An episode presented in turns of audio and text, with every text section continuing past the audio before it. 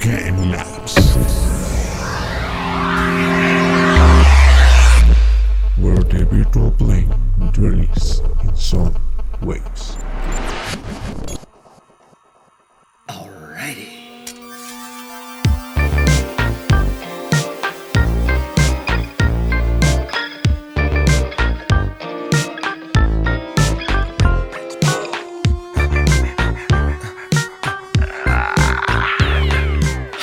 What's up? Welcome to this program, your program that we like to call the Game Labs, the place where the virtual plane materializes in sound waves, and where we talk about experience, news, and everything related to this world that every day grows more and more.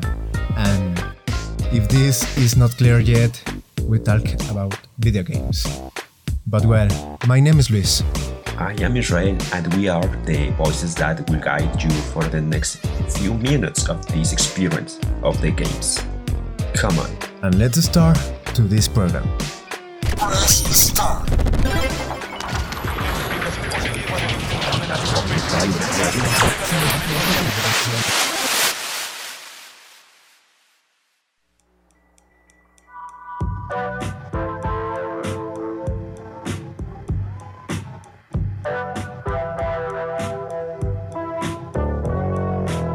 On this occasion, we're gonna talk to you about the new generation of consoles that were introduced in the market in November of the last year.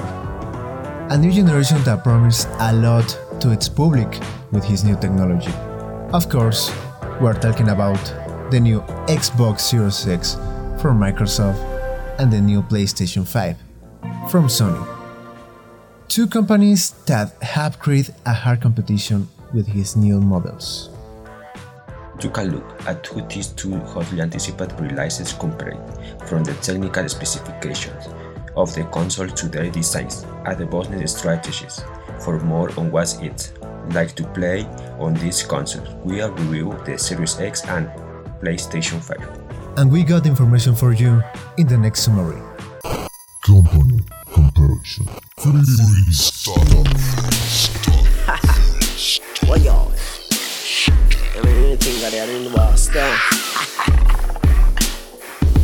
The button to begin.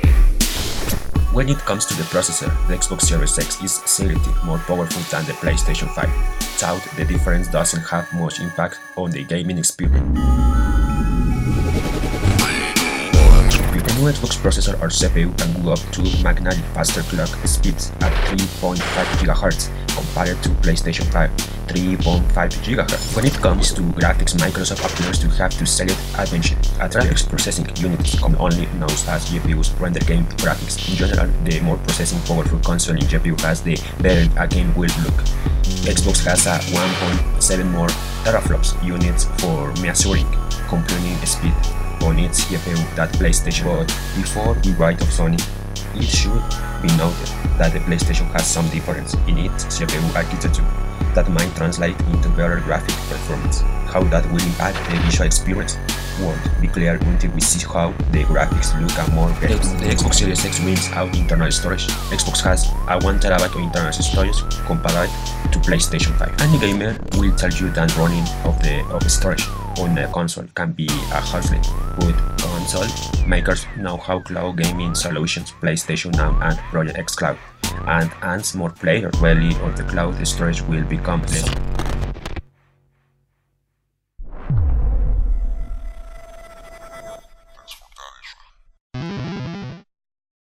Good.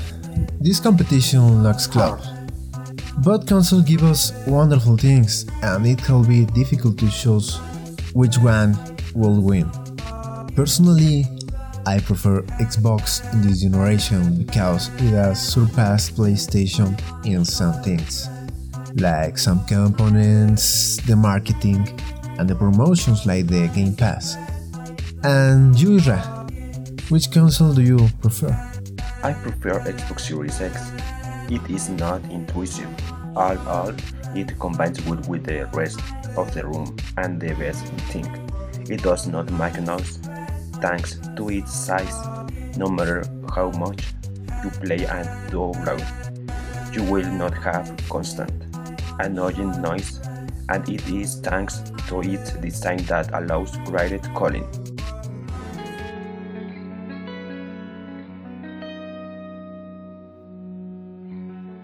And you? Which console do you prefer? This is the most important opinion for us, and maybe you have the money to buy it. We don't have it. For now, that's how folks. We hope you enjoy it, and maybe we will see you next time here at Mankind Labs.